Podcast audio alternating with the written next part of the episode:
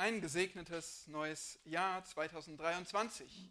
Das wünschen wir uns heute von ganzem Herzen. Und ich frage euch, seid ihr gut reingerutscht? Guten Rutsch, sagt man doch. Und es ist wirklich oft rutschig am 1.1., heute nicht, aber wir kennen das im Winter. Nun sind wir reingerutscht. Vielleicht fühlst du dich ein wenig so, als seist du reingerutscht in dieses Jahr 2023. Es war doch gerade eben noch 2022, wieder ein neues Jahr. Bin ich überhaupt darauf vorbereitet? Was wird mich erwarten? Was sind eigentlich meine Ziele für dieses Jahr? Oft fühlt sich doch unser Leben nach Rutschen, nach Schlittern an, oder? Dabei hättest du viel lieber einen festeren Stand. Du hättest gerne klare Ziele und einen klaren Plan. Nun, hast du über 2022, über das vergangene Jahr reflektiert? Hast du für Gelungenes gedankt und Versagen bekannt? Hast du für 2023 die richtigen Schlüsse gezogen und vernünftig Ziele abgewogen? Wenn nicht, dann ist es noch nicht zu spät. Das Jahr beginnt gerade erst. Aber ich möchte dich ermutigen, tu es. Die Bibel gebietet uns, halte inne. Denke nach. Blick zurück und erinnere dich an das, was war. Darin liegt Weisheit, darüber nachzudenken. Die Bibel gebietet uns auch, bereite dich vor auf das, was kommt. Mach Pläne. Ja, Mach die Pläne demütig mit offenen Händen, aber tu es. Das gebietet uns die Bibel. Und wie wichtig zu einem Jahreswechsel sich diese Gedanken zu machen. Wenn du dir nicht diese Gedanken machst, wenn du nicht innehältst, nicht zurückblickst und nicht planst, dann bist du wie eine Feder im Wind. Sie wird irgendwo hingetragen, wohin immer der Wind es will. Oder du bist wie ein Ball auf dem Fußballplatz. Jeder kickt dich herum, wohin immer er will, und du hast kein Mitspracherecht. Oder du bist wie ein Stück Holz auf dem Wasser, was so dahertreibt, je nach Wind und Strömung. Kein Mitspracherecht. So bist du, wenn du nicht innehältst und nachdenkst, wenn du keine Pläne machst, wenn du keine Richtung anvisierst. Möge das nicht dein Leben beschreiben und möge es nicht dein Jahr 2023 beschreiben.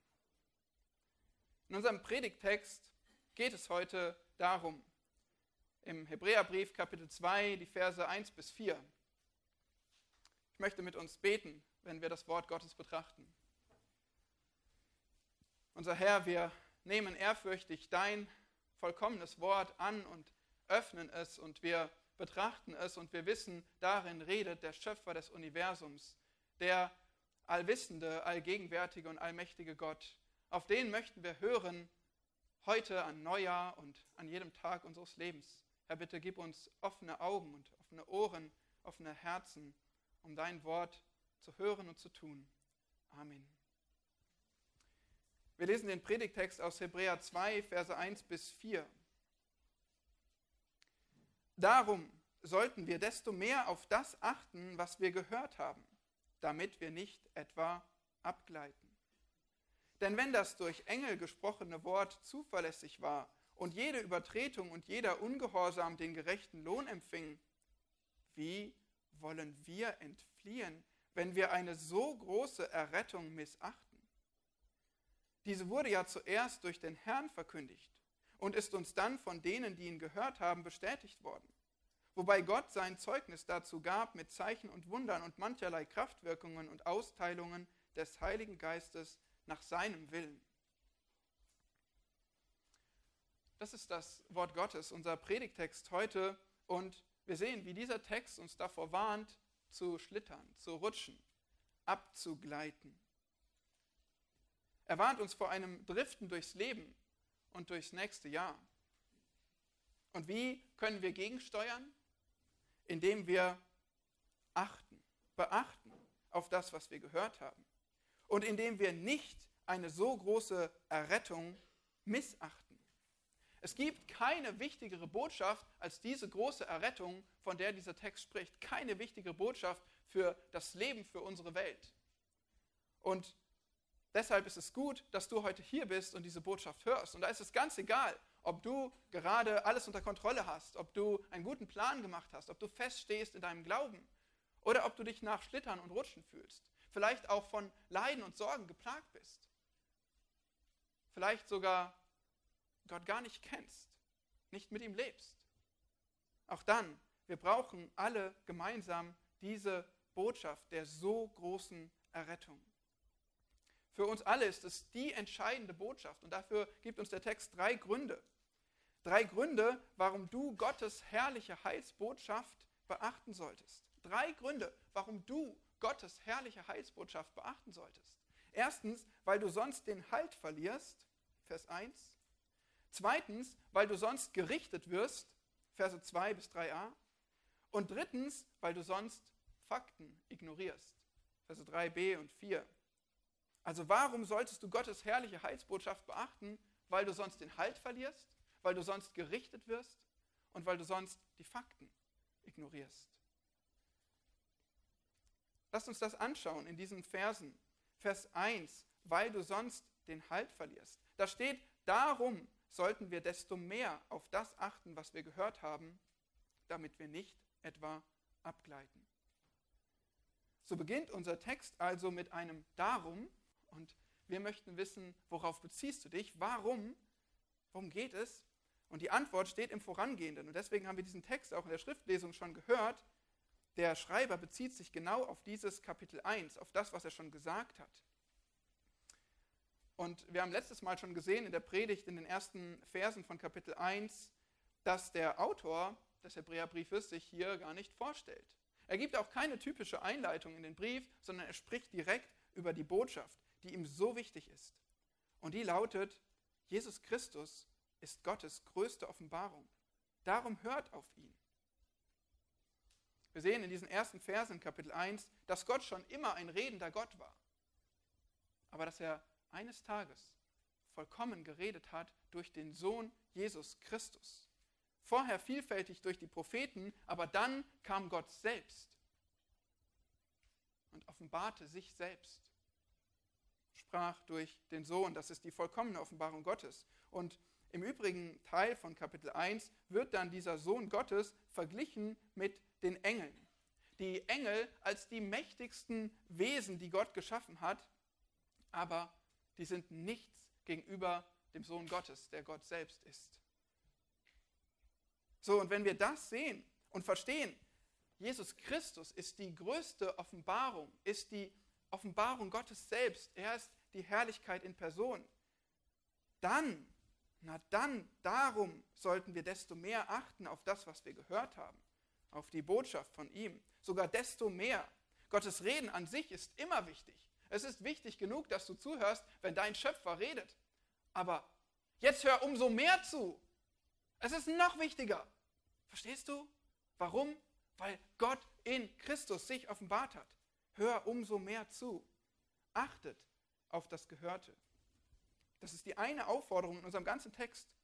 Achte, beachte. Achtet auf das Gehörte. Was wir gehört haben, was ist das? Das ist genau die Botschaft von Jesus, seine Botschaft des Evangeliums. Die hatten auch die Hebräer damals gehört, die Empfänger dieses Briefes. Das griechische Wort achten für dieses Verb das beinhaltet nicht auf etwas achten, etwas zu beachten, sondern auch den Gedanken, es in die Praxis umzusetzen. Wie zum Beispiel, wenn euer Lehrer euch sagt, für die Prüfung solltet ihr das Folgende wissen. Na, dann wacht ihr auf aus dem Tiefschlaf und schreibt euch schnell, so fleißig wie ihr nur könnt, alle Notizen, weil ihr wollt die Prüfung gut schreiben, oder? Ja, das ist ein Achten mit dem Ziel, in die Praxis umzusetzen.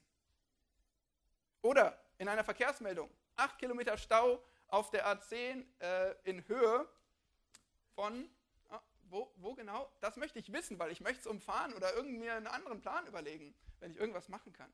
Da hören wir genau zu und versuchen es anzuwenden. Achten wir so auf das Wort Gottes? Wie ist das, wenn du morgens deine Bibel aufschlägst zur stillen Zeit? Z -z vibriert dann das Handy, lenkt dich ab, erstmal schnell dahin gucken. Oder schiebst du dein Bibellesen irgendwo zwischen, dann, wenn die Kinder gerade besonders wild und laut sind oder irgendwie beim Essen nebenher oder in der Bahn, wo alle möglichen Leute dich ablenken. Wie achtest du auf das Wort Gottes, was du liest? Wie still ist deine stille Zeit? Wie gut kannst du zuhören? Wie aufmerksam liest du? Oder wie ist das mit deinem Gebet? Kannst du konzentriert mit Gott reden und konzentriert auf das reagieren, was du gelesen hast? Darüber mit ihm sprechen? Oder ist dein Gebet auch äh, geprägt von, von Ablenkung, von kurzen Zeiten zwischengeschoben, gar nicht wirklich aufmerksam? Wie geht es dir in der Predigt? Oh. Hab das alles schon hundertmal gehört. Spricht er schon wieder über das Evangelium? Nun, vielleicht die Gedanken beim Outfit der Person vor dir oder beim Abendessen später. Wie geht es uns in der Predigt, wenn wir auf Gottes Wort hören? Hast du eine Bibel vor dir, um zu betrachten, was Gott sagt? Kein Gesetz, nur ein guter Ratschlag.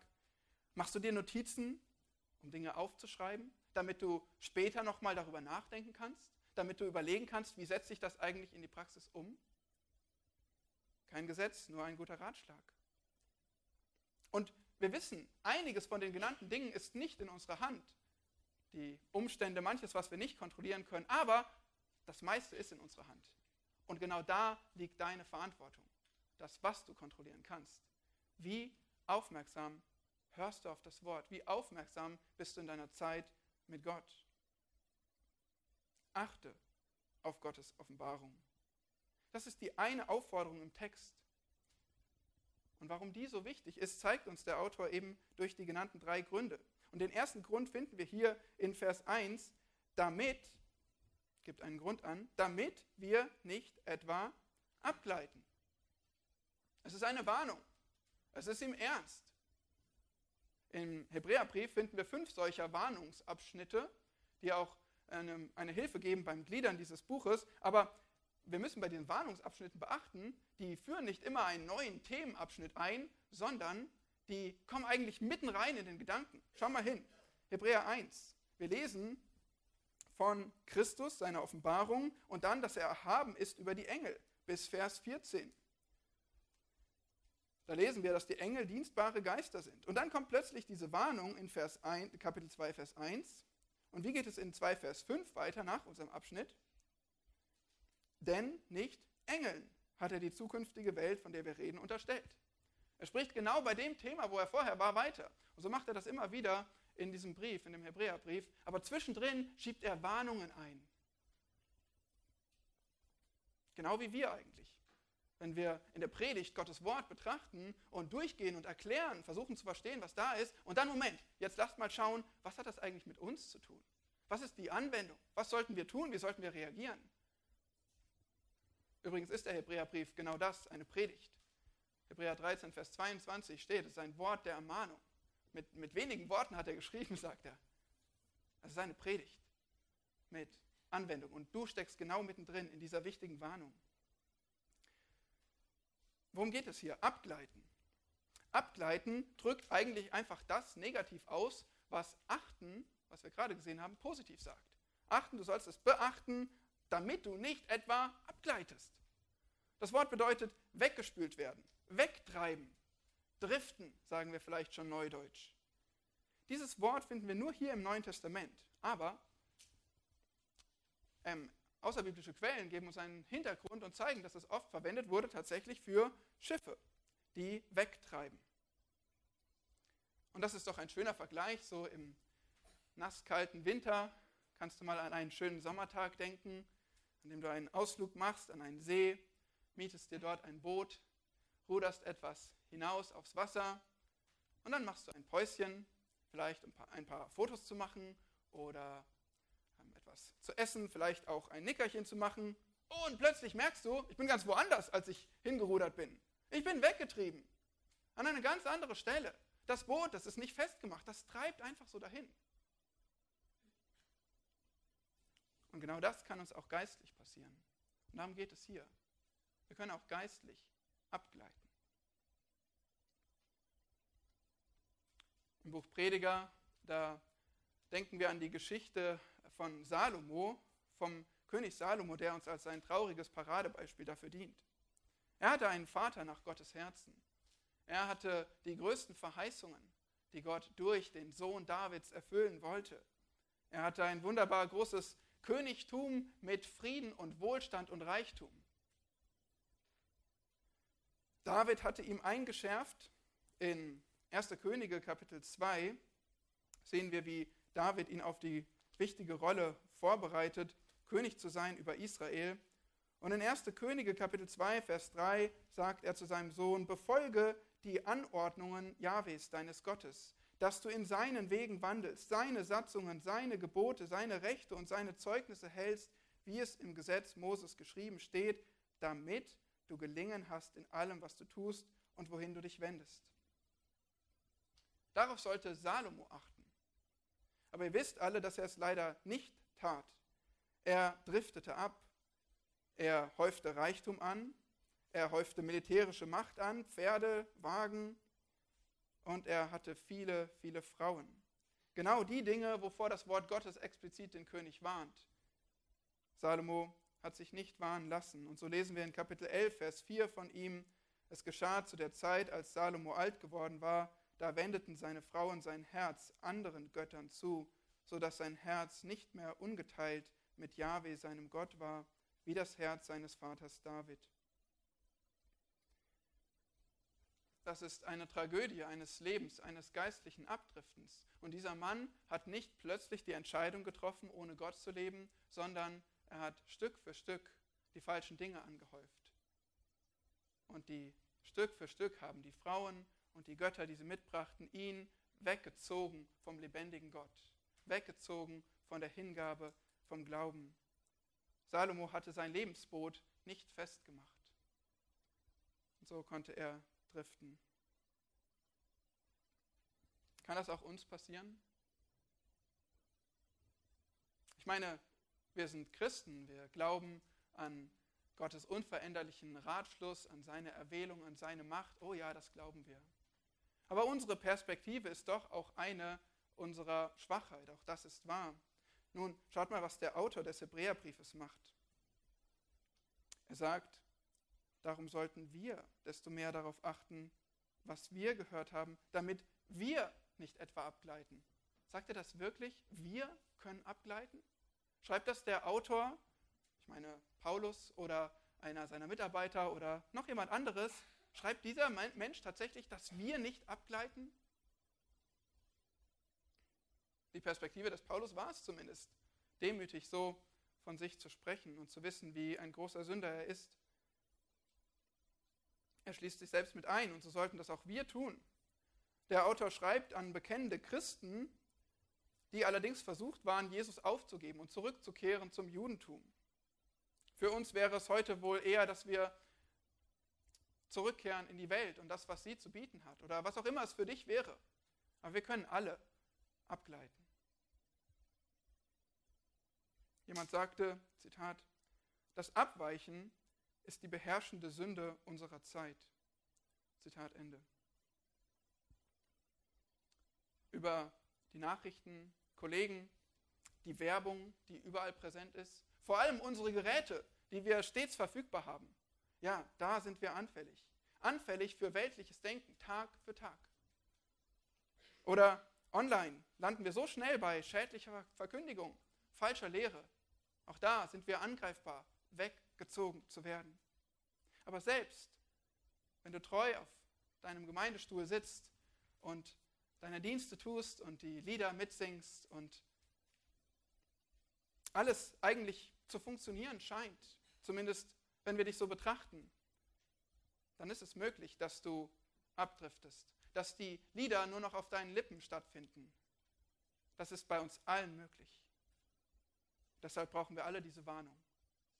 Pass auf, dass du nicht abgleitest. Auch ihr großen Kinder, Ja, ihr Kinder, die ihr in die Schule geht und dort mit so vielem konfrontiert seid, Klassenkameraden, auch ihr kriegt viel mit von der Werbung, von dem, wovon Menschen reden, von dem, was cool äh, zu sein scheint. Bilder, Filme, Hobbys, all das kann euch wegziehen. Ihr wisst so viel, ihr hört das Wort gepredigt, ihr lest es zu Hause, aber ihr könnt weggezogen werden, Stück für Stück, ohne es zu bemerken, vom Glauben an den lebendigen Gott. Und deshalb passt auf. Abgleiten ist unsere Krankheit. Und wir müssen die Warnsignale, von denen wir sprechen, von denen wir eben gesprochen haben, ernst nehmen. Ja, wenn wir merken, dass etwas nur noch auf unseren Lippen stattfindet, wenn wir merken, dass wir ein Christenlächeln haben und nach außen etwas tun, was nicht unserem Herzen gerade entspricht, dann müssen wir, mindestens dann müssen wir es sehr ernst nehmen, diese Warnsignale, damit wir nicht als Heuchler enden, damit wir nicht immer weiter abgleiten, Lass nicht zu, wenn du merkst, dass das Evangelium dir langweilig erscheint, dass du denkst, das habe ich alles schon gehört, gelesen, dass. Ah, lass nicht zu, dass du erkaltest für Gottes Liebe, dass dich diese Wahrheiten irgendwann nicht mehr berühren. Und das kann uns allen passieren. Das passiert mir auch. Aber wir können, das ist so, so wunderbar, wir können durch viele Schritte von Gott weggelangen. Aber es ist immer nur ein Schritt zurück. Das ist wahr. Es ist immer nur ein Schritt zurück des, des echten Bekennens, des echten Bittens um Vergebung, der wahren Buße. Und dann können wir zurück zu unserem Gott und aufhören, abzudriften. Und dann können wir erneut sagen, ich möchte in die richtige Richtung laufen. Ich möchte dagegen ankämpfen, abzugleiten. Ich möchte meine Stille schützen, meine Stille mit dem Herrn, mit seinem Wort, mit dem Gebet. Ich möchte mein Nachdenken darüber ernst nehmen, schützen. Ich möchte eifrig auf das verkündigte Wort achten, zuhören. Ja, daran, können wir wieder zurückkehren.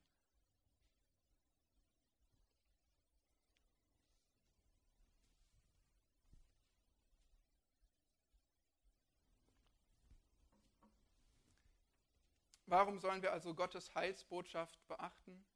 Erstens, weil du sonst den Halt verlierst. Aber auch zweitens, weil du sonst gerichtet wirst. Wir lesen in Vers 2, denn wenn das durch Engel gesprochene Wort zuverlässig war und jede Übertretung und jeder Ungehorsam den gerechten Lohn empfing, wie wollen wir entfliehen, wenn wir eine so große Errettung missachten? Wieder wird hier ein Grund eingeleitet. Du siehst es am ersten Wort. Ein denn. Denn, wenn dieses wenn, was hier folgt, das wird im Griechischen als wahr angenommen. Man könnte auch sagen da, weil es ist eine Tatsache, da das durch Engel gesprochene Wort zuverlässig war. Was ist mit diesem durch Engel gesprochene Wort gemeint? Gar nicht so leicht zu wissen. So viel sagt die Bibel dazu nicht, aber ein bisschen. Zum Beispiel Stephanus in Apostelgeschichte 7, der sagt zu den Juden, ihr, die ihr das Gesetz auf Anordnung von Engeln empfangen und es nicht gehalten habt. Auch 5. Mose 33, Psalm 68 lesen wir, dass Gott damals offenbar Engel als Mittler eingesetzt hat, um sein Gesetz zu geben an das Volk Israel. Das mosaische israelitische Gesetz wurde auch durch die Vermittlung von Engeln gegeben. Und darauf wird hier angespielt. Das durch Engel gesprochene Wort, das Gesetz Israels, das war zuverlässig. Das heißt, es war stets gültig. Es brauchte kein Update, so wie unsere ganzen Gesetze. Ja, zum, ihr könnt es heute wieder lesen, zum 01.01.2023 ändern sich die folgenden Gesetze. Aber das Wort Gottes nicht. Das äh, Gesetz Israels brauchte kein Update.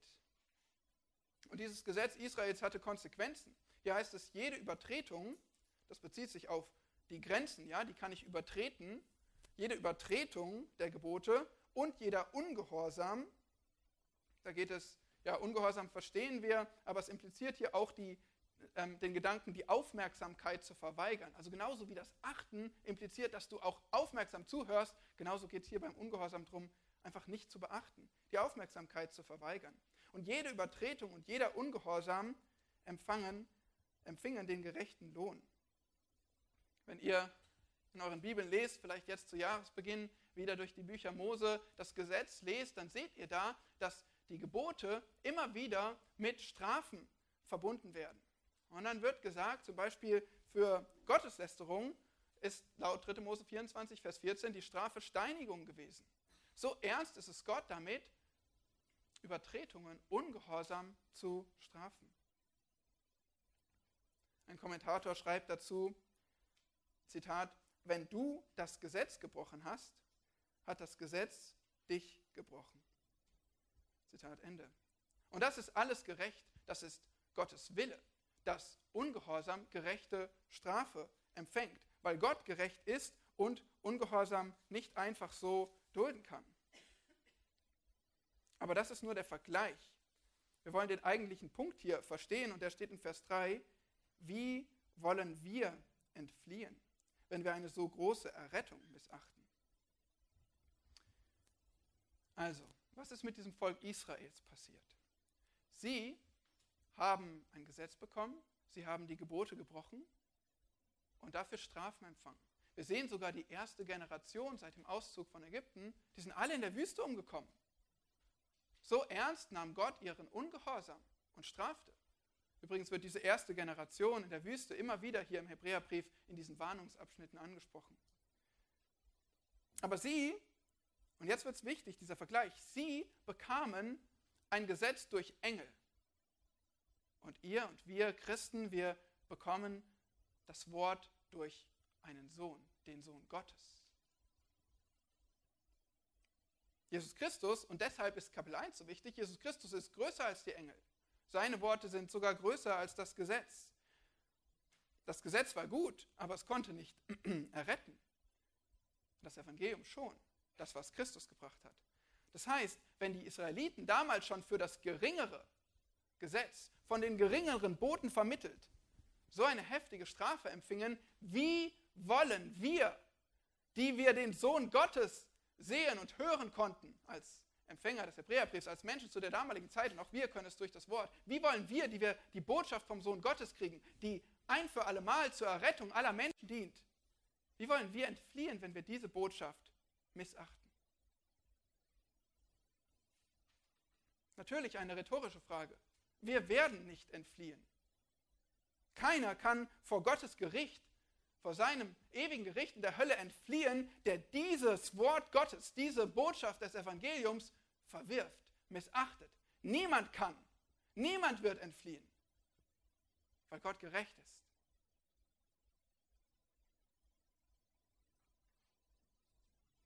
Wie gesagt, so sehen wir immer wieder diesen, diesen ersten Aufruf in den Warnungsabschnitten im Hebräerbrief, zum Beispiel Kapitel 10, Vers 29. 10, Vers 29. Wie viel schlimmerer Strafe meint ihr, wird derjenige schuldig erachtet werden, der den Sohn Gottes mit Füßen getreten und das Blut des Bundes, durch das er geheiligt wurde, für gemein geachtet und den Geist der Gnade geschmäht hat? Wie gesagt, die Empfänger waren vor allem bekennende Christen mit jüdischem Hintergrund, die den vom Messias Jesus gehört hatten, von der Rettung durch ihn und sich auch zu ihm bekannt hatten, aber nun unter Druck standen und auch die Zweifel sich mehrten, ist es, ist es wirklich wert, für ihn zu leben? Oder soll ich wieder zurück ins Judentum, wo es mir leichter gehen würde, wo ich der Verfolgung entfliehen könnte? Sie standen wirklich unter Druck. Und sie waren drauf und dran, einige von ihnen, diese große Errettung zu missachten. Jesus erzählt ein Gleichnis in Matthäus 22 von einem König, der einlädt. Kommt zur Hochzeit. Aber die Eingeladenen, Eingeladenen achteten nicht darauf. Sie achteten nicht darauf, sondern sie gingen hin, der eine auf seinen Acker, der andere zu seinem Gewerbe. Und so frage ich dich, wie reagierst du eigentlich auf die Einladung von König Jesus? Er verspricht eine so große Errettung. Warum ist die eigentlich so groß? Weil deine und meine Schuld so groß ist. Deswegen braucht es eine gigantische Errettung, um unsere Schuld zu vernichten. Wir haben gegen Gott gesündigt, seine Gebote gebrochen. Das trennt uns vom lebendigen Gott. Und zweitens, sie ist so groß, weil er, der Sohn Gottes, so groß ist. Unermesslich groß ist er. Er ist Gott. Und nur er kann, kann die ganze Schuld begleichen. Diese Errettung ist auch so groß, weil du kannst nichts hinzutun. Sie ist unendlich groß, weil du kannst nichts durch Werk hinzufügen. Du kannst auch nichts bewahren und erhalten, was nicht er gewirkt hätte. Sie ist so groß, weil es sein Werk ist. So groß ist die Errettung. Und wir wollen sie missachten? Welcher Mensch könnte das tun? Und wie wollte er dann Gottes Gericht entfliehen? Doch die Gefahr ist für uns real. Denn in jeder Gemeinde, wahrscheinlich in jeder Gemeindeversammlung, sitzen Ungläubige, sitzen Menschen, die nicht wirklich gerettet sind. Immer wieder kommen Gemeinden zusammen und Besucher und Kinder und verschiedene Leute und vielleicht jemand, der nur oberflächlich dazugehört. Nun, es ist wichtig, dass wir alle uns dieser Botschaft stellen und uns fragen, missachte ich die große Errettung oder schmeiße ich mich komplett darauf? Ist es das Christus, dass ich Christus und seine Rettung so groß ansehe? Oder, oder sage ich, ich möchte meine Sünde lieber nicht aufgeben, ich möchte daran festhalten? Oder wer weiß, ob es, wirklich, ob es sich wirklich lohnt, ein Leben für Christus ganz und gar? Hm. Gibt es vielleicht noch irgendetwas Besseres? Ich meine, vielleicht finde ich irgendwas Besseres in dieser Welt. Irgendetwas kann es sein, das dich zurückhält, das dich abhält und das letztlich dazu führt, dass du diese große Errettung doch missachtest. Und das darf nicht so sein. Wie willst du dann Gottes Gericht entfliehen, wenn du sein großes Geschenk missachtest?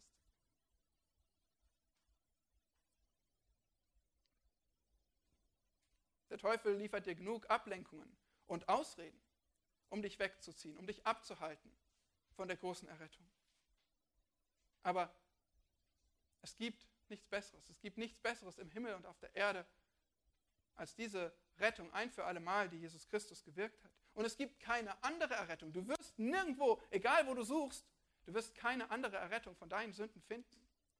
Aber was es gibt, das ist ein zu spät. Und du hast Verantwortung, wenn du diese große Rettung kennst, dass du sie nicht missachtest.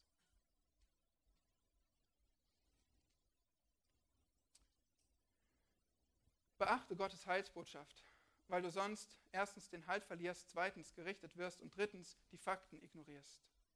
Vers 3b lesen wir weiter. Diese große Errettung wurde ja zuerst durch den Herrn verkündigt und ist uns dann von denen, die ihn gehört haben, bestätigt worden. Wobei Gott sein Zeugnis dazu gab, mit Zeichen und Wundern und mancherlei Kraftwirkungen und Austeilungen des Heiligen Geistes nach seinem Willen.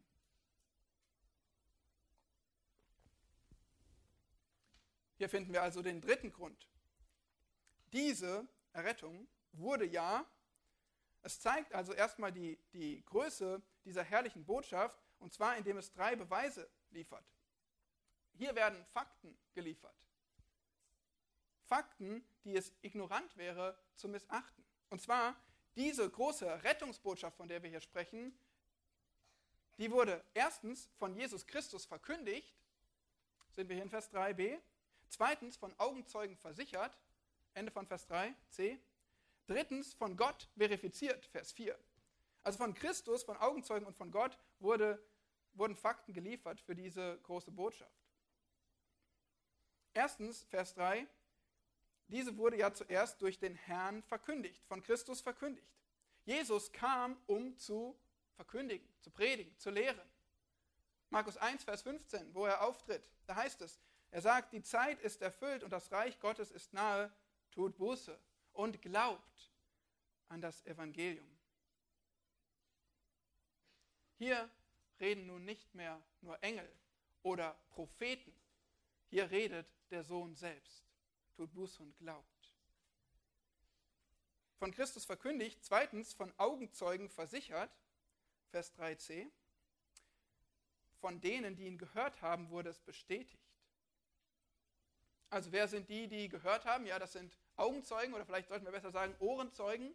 Die haben Jesus gehört, aber die haben ihn auch gesehen. Die konnten ihn bezeugen. Und das waren Tausende. An verschiedenen Orten, in verschiedenen Situationen während des ungefähr dreijährigen Wirkens des Herrn Jesus. Die haben ihn erlebt. Die haben ihn gesehen. Die haben ihn gehört. Und sie behielten es nicht für sich, sondern sie haben es bestätigt. Sie haben es weitergegeben, damit du es heute auch wissen kannst. Sie erstatteten einen vollen Bericht. von allem, was sie gehört und gesehen haben. Bestätigen bedeutet etwas zweifelsfrei feststellen. Und dieser, dieses Bestätigen, das hat denselben Wortstamm im Griechischen wie das zuverlässig, was wir vom Gesetz gesehen haben in Vers 2. Genauso wie Gottes Gesetz, Gottes Worte, die er gegeben hat an das Volk Israel, völlig zuverlässig, zweifelsfrei waren, so war es auch das, was die Augenzeugen, die Menschen hier bestätigt haben von Christus. Nun, wir leben in einer Welt, die das oft in Frage stellt. Wir leben in einer Welt, die stellt in Frage, wer war eigentlich Jesus? Oder sie zieht ihn sogar ins Lächerliche. Aber, Geschwister, jemand, der Jesus Christus und die Botschaft von ihm ins Lächerliche zieht, der macht sich selbst lächerlich. Warum? Weil er die Fakten ignoriert. Es gibt kein Ereignis in der Weltgeschichte, in der Weltgeschichte der Antike, was so gut bezeugt ist wie die sämtlichen Ereignisse des Lebens Jesu. Auch seine Wunder, sein Leben, sein Sterben, sein Auferstehen. Wenn du irgendwo ein Ereignis suchst, was gut bestätigt ist und schon lange zurückliegt, hier hast du es. Viele Augenzeugen haben das aufgeschrieben. Man findet lächerlich wenige Manuskripte von irgendwelchen anderen Cäsaren und Philosophen. Aber hier haben Augenzeugen, die all das miterlebt haben, was Jesus getan hat, haben es aufgeschrieben. Vier Evangelien allein in, uns, in unserem Neuen Testament, Briefe, die von ihm berichten. Und sie haben das aufgeschrieben. Es war, das meiste war fertig geschrieben schon in den 60ern nach Christus. In den ersten 30 Jahren, nachdem das alles sich zugetragen hat. Und dann folgten noch einige bis zum Ende des ersten Jahrhunderts. Und dann lag das alles vor und da lebten viele der Augenzeugen noch. Die konnten über die Schulter schauen, was da geschrieben wurde. Und so vieles wurde als falsche, als falsche Evangelien, als falsche Schriften entlarvt. Aber diese vier Evangelien nicht, weil sie Wort Gottes sind. Deswegen bestehen sie bis heute. Deswegen sind sie Teil unserer Schrift, des Kanons. Von Augenzeugen aufgeschrieben, von anderen Augenzeugen kritisch geprüft selbst die Feinde Jesu konnten die Wunder Jesu nicht leugnen. Sie konnten nur versuchen, sie bösen Mächten zuzuschreiben, was völlig widersinnig ist. Dazu unzählige mündliche Überlieferungen. Die Hebräer hatten es ja selbst gehört. Ja? Uns wurde es bestätigt von diesen Augenzeugen und Ohrenzeugen. Es wurde weiter erzählt und wir könnten weiter reden über die Bewahrung der Bibelbücher über 2000 Jahre bis heute, wie sie uns vorliegen über die unzähligen Manuskripte davon. Ja, wer diese Fakten ignorieren möchte und Jesus Christus belächelt und das Wort Gottes belächelt, der macht sich selbst lächerlich. Weil die meisten, die das tun, die haben sich nie die Mühe gemacht, ernsthaft zu prüfen, worüber sie denn spotten. Aber wenn sie prüfen würden, dann müssten sie staunen. Und einige, die das versucht haben zu untersuchen, die sind in Staunen gekommen und sind zum Glauben gekommen. Weil es so unfassbar ist, wie diese Berichte festgehalten wurden, bestätigt wurden, bewahrt wurden. Und das ist das Werk Gottes, weil er wollte nicht, dass seine Worte auf die Erde fallen, dass seine Worte irgendwo verschütt gehen. Er wollte, dass du sie hast und lesen kannst.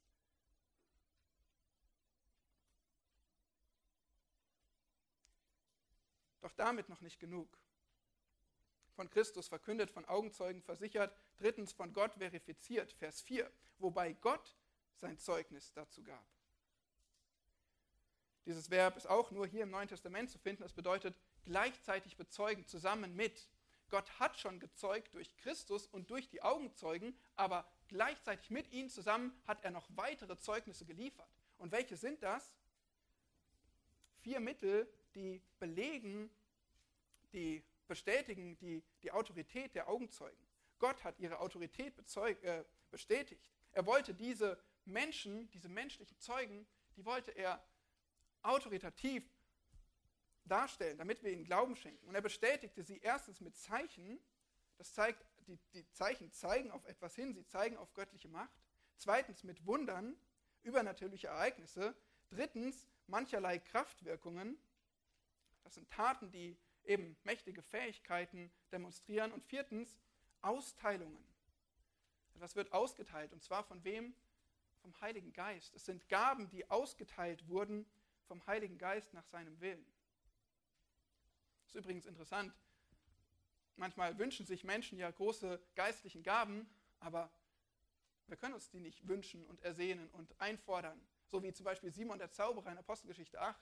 Da sehen wir jemanden, der wollte eine geistliche Gabe haben, hat die aber nicht bekommen. Wie bekommt man geistliche Gaben? Was steht hier? Nach seinem Willen, nach dem Willen des Geistes. Er entscheidet. Und so sehen wir hier in 1,5 Versen die Trinität, sehen hier den Sohn, den Vater und den Heiligen Geist und sie alle bezeugen ein und dieselbe Sache. Siehst du das? Sie alle bezeugen diese große Errettung. Gott, Vater, Sohn und Geist. Was ist mit dem Thema Wunder? Die Augenzeugen, die Apostel insbesondere, wurden befähigt, Wunder zu tun, Zeichen zu tun, Menschen zu heilen, übernatürliche Dinge zu tun. Warum? In Apostelgeschichte 2 sehen wir zum Beispiel, dass viele Wunder und Zeichen geschahen durch die Apostel. Damit sorgte Gott für eine große Aufmerksamkeit. Ja, Wunder sind übernatürlich, sind außergewöhnlich. Und die erwecken Aufmerksamkeit. Die erwecken Aufmerksamkeit auf das, worum es ging, auf die große Errettung, die die Augenzeugen verkündigten. Und deshalb gebrauchte Gott Wunder, um sie zu bestätigen, um jedem zu zeigen, das sind keine gewöhnlichen Prediger, das ist nicht irgendwie der letzte Schrei, sondern das ist die eine große Errettung und du solltest auf die hören, weil das ist dein einziger Weg, um erlöst zu werden von deinen Sünden. Und ich bestätige das mit Wundern. Ich, Gott, der ich alles aushebeln kann, kein Problem. Dafür gab es Wunder, weil durch diese Verkündiger das Fundament der Gemeinde gelegt wurde. Epheser 2,20. Durch die Apostel und Propheten wurde die Gemeinde gebaut, gegründet. Durch ihre Verkündigung, durch diese Botschaft. Und das beantwortet auch schon, oder wir können darauf nicht im Detail eingehen, aber das legt nahe, ob wir heute nach Wundern suchen sollten. Ob auch wir diese Bestätigung brauchen. Ob wir solche Wundergaben uns ersehen sollten. Nun, das Wort Gottes ist hier aufgeschrieben. Es ist bestätigt. Es ist abgeschlossen. Es ist vollständig. Es braucht keinen Boten Gottes, der dem etwas hinzufügt, der durch Wunder bestätigt werden müsste. Gott hat das getan im ersten Jahrhundert nach Christus. Und hier ist das vollkommene Wort Gottes, auf das du hören kannst. Es ist schon bestätigt. Wir brauchen nicht nach Wundern suchen, nach irgendwelchen Zeichengaben. Und so haben wir hier jetzt noch zum Abschluss drei Beweise für die herrliche Botschaft gesehen. Beweise, Fakten. Ja, wenn du etwas kaufen möchtest, dann suchst du doch nach Bestätigung. Dann suchst du doch vielleicht nach Kundenrezensionen, nach Empfehlungen, nach einer Garantie, Geld-Zurück-Garantie. Das würde dir, dir helfen, eine Entscheidung zu treffen. Na, hier sind Empfehlungen. Hier hast du Augenzeugen, die dabei waren. Hier hast du Vater, Sohn und Geist und sie alle bestätigen diese große Errettungsbotschaft und keine andere. Also wie begegnest du nun deiner Bibel? Möchtest du diese Fakten ignorieren und in Zweifel ziehen, was du da liest? Lässt du dich verunsichern von denen, die über die Bibel spotten? Forder die Bibel ruhig heraus mit deinen Fragen. Die Bibel hat immer standgehalten, in all den Jahrtausenden. Und sie wird weiter standhalten, auch gegenüber deinen Fragen. Forder sie ruhig heraus. Das ist Gottes Wort. Und wenn du das verstehst, wenn du verstehst, dass es dass, dass Gott dieses Wort belegt hat und dass es wunderbar kraftvoll ist und du Vertrauen in dieses Wort hast, dann lies das Wort hungrig. Dann vertrau diesem Wort völlig. Und dann gehorch ihm gründlich, wenn du davon überzeugt bist.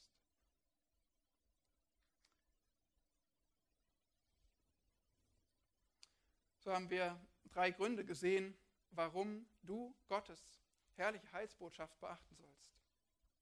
Erstens, weil du sonst den Halt verlierst.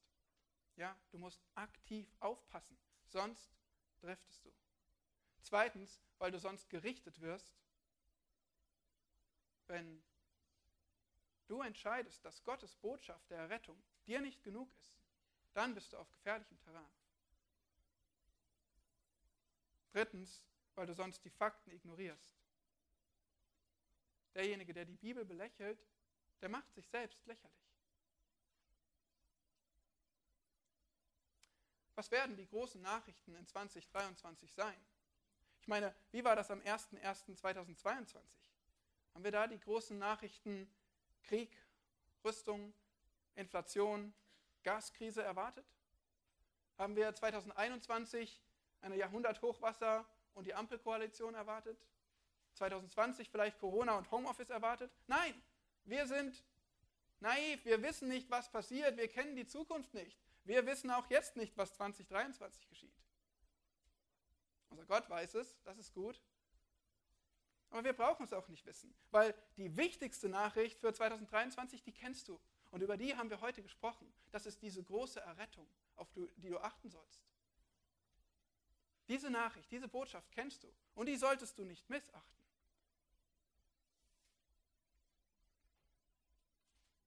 Aber nochmal die Frage vom Anfang zurück zu dieser Frage, weißt du, wie du darauf achtest? Hast du einen Plan? Hast du einen Plan, wie du darauf hörst und darin wächst? Es gäbe hierzu so viel Hilfreiches zu sagen, für das uns die Zeit fehlt. Und dann sieht es natürlich auch bei jedem von uns unterschiedlich aus. Aber ich wiederhole gerne die fünf Ratschläge von C.J. Mahaney, die er schreibt in seinem Leben mit dem Evangelium im Zentrum. Da geht es genau darum, um diese herrliche Heilsbotschaft und die Frage, wie lebe ich eigentlich so, dass diese Botschaft bei mir im Leben im Zentrum steht. Und er gibt uns fünf Ratschläge, die sind so gut. Erstens, lern das Evangelium auswendig. Erstens, lern das Evangelium auswendig. Denn Gottes Wort im Herzen wird dir helfen, dass du über diese Wahrheiten nachdenkst dass du durch diese Wahrheiten ermutigt wirst, dass du bewahrt wirst, nicht gegen Gott zu sündigen. Deshalb lern das Evangelium auswendig. Zweitens, bete das Evangelium. Bete das Evangelium. Wenn du das Wort Gottes liest, dann bleib nicht dabei stehen. Reagier darauf. Sinne nach über die Wahrheiten und sprich mit Gott darüber. Danke ihm dafür. Lobe ihn dafür, bitte ihn um Hilfe, das umzusetzen. Preise ihn einfach im Erstaunen über seine Größe. Bete das Evangelium. Drittens, sing das Evangelium. Sing das Evangelium. Nimm dir ein Instrument zur Hand oder sing einfach auf dich, sing einfach drauf los mit Liedern, die dir im Kopf sind. Oder was haben wir heute nicht alles für Möglichkeiten? Ja, wir können unsere Geräte auch zu Gutem gebrauchen, wenn wir dort Lobpreislieder laufen lassen und uns an Wahrheiten erinnern und mitsingen und den Herrn loben, das Evangelium in unseren Herzen haben mit Musik, die er gemacht hat. Sing das Evangelium, präg dir Texte ein. Viertens, reflektier über das Evangelium. Reflektier über das Evangelium, denke nach. Nun zum Beispiel, schreib dein Zeugnis auf. Vielleicht hast du es auch schon getan. Lies es mal nach. Denk mal darüber nach, wie der Herr in deinem Leben gewirkt hat. Oder schreib dein Zeugnis für 2022. Schreib mal auf, was du erlebt hast durch Gottes Gnade. Wie er in dir gewirkt hat. Vielleicht auch, was er dir gezeigt hat, wie er dich überführt hat, wie er dich durch Schmerzhaftes hat gehen lassen oder gehen lässt. Aber denk darüber nach. Denn das ist Gottes, Gottes Wirken, wie er seine große Errettung in deinem Leben praktisch auswirkt. Und wir, wir vergessen heute viel zu schnell, wir denken viel zu wenig nach. Es ist so gut, gerade zum Jahreswechsel innezuhalten. Fünftens, studiere das Evangelium. Studiere das Evangelium.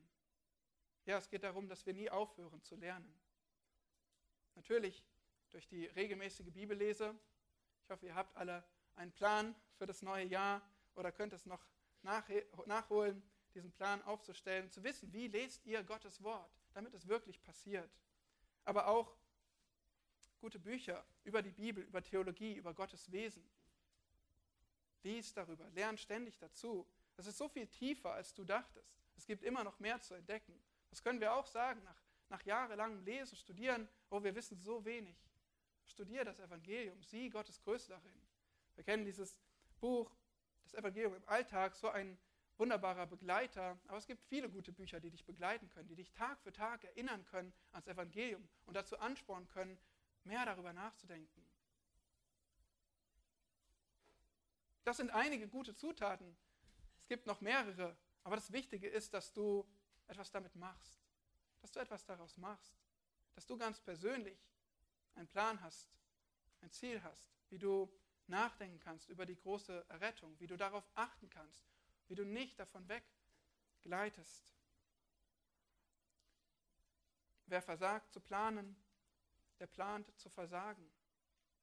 Ja, wenn du nicht planst, dann planst du, dass du scheiterst. Nun, wir können nicht alles auf einmal schaffen. Wir können nicht weit über unsere Grenzen hinausgehen. Nein, das wäre törichte Planung. Plan realistisch. Plan das, was machbar ist. Aber hab ein Ziel und schlinger nicht nur so dahin, sonst wirst du ständig beim Rutschen bleiben, nicht nur am Neujahrstag den guten Rutsch erleben. Feste Zeiten, feste Ziele, am besten mit Rechenschaft, mit Hilfe. Ja, das macht einen guten Plan aus für geistliches Wachstum. Und das Schöne ist, das klingt vielleicht nach Arbeit, aber es ist gar nicht so schwer, wenn du ergriffen bist von der großen Errettung.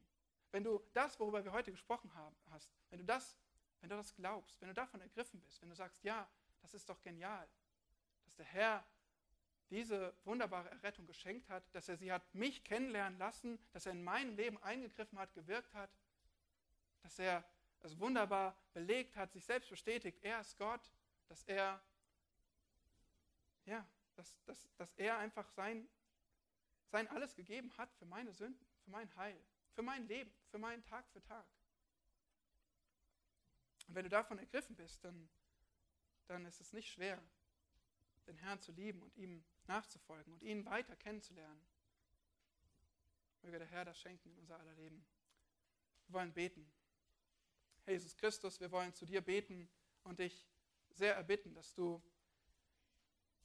in unserem Leben größer wirst, dass wir auf dich blicken, auf deine große Errettung, dass wir sie beachten, aufmerksam, dass wir darauf reagieren, dass wir sie ja nicht missachten, vernachlässigen, ja nicht davon abgleiten. O oh Herr, danke, dass du alles getan hast. Danke, dass wir davon wissen und lernen dürfen durch dein herrliches Wort, dass du dich selbst offenbart hast. Bitte wirke.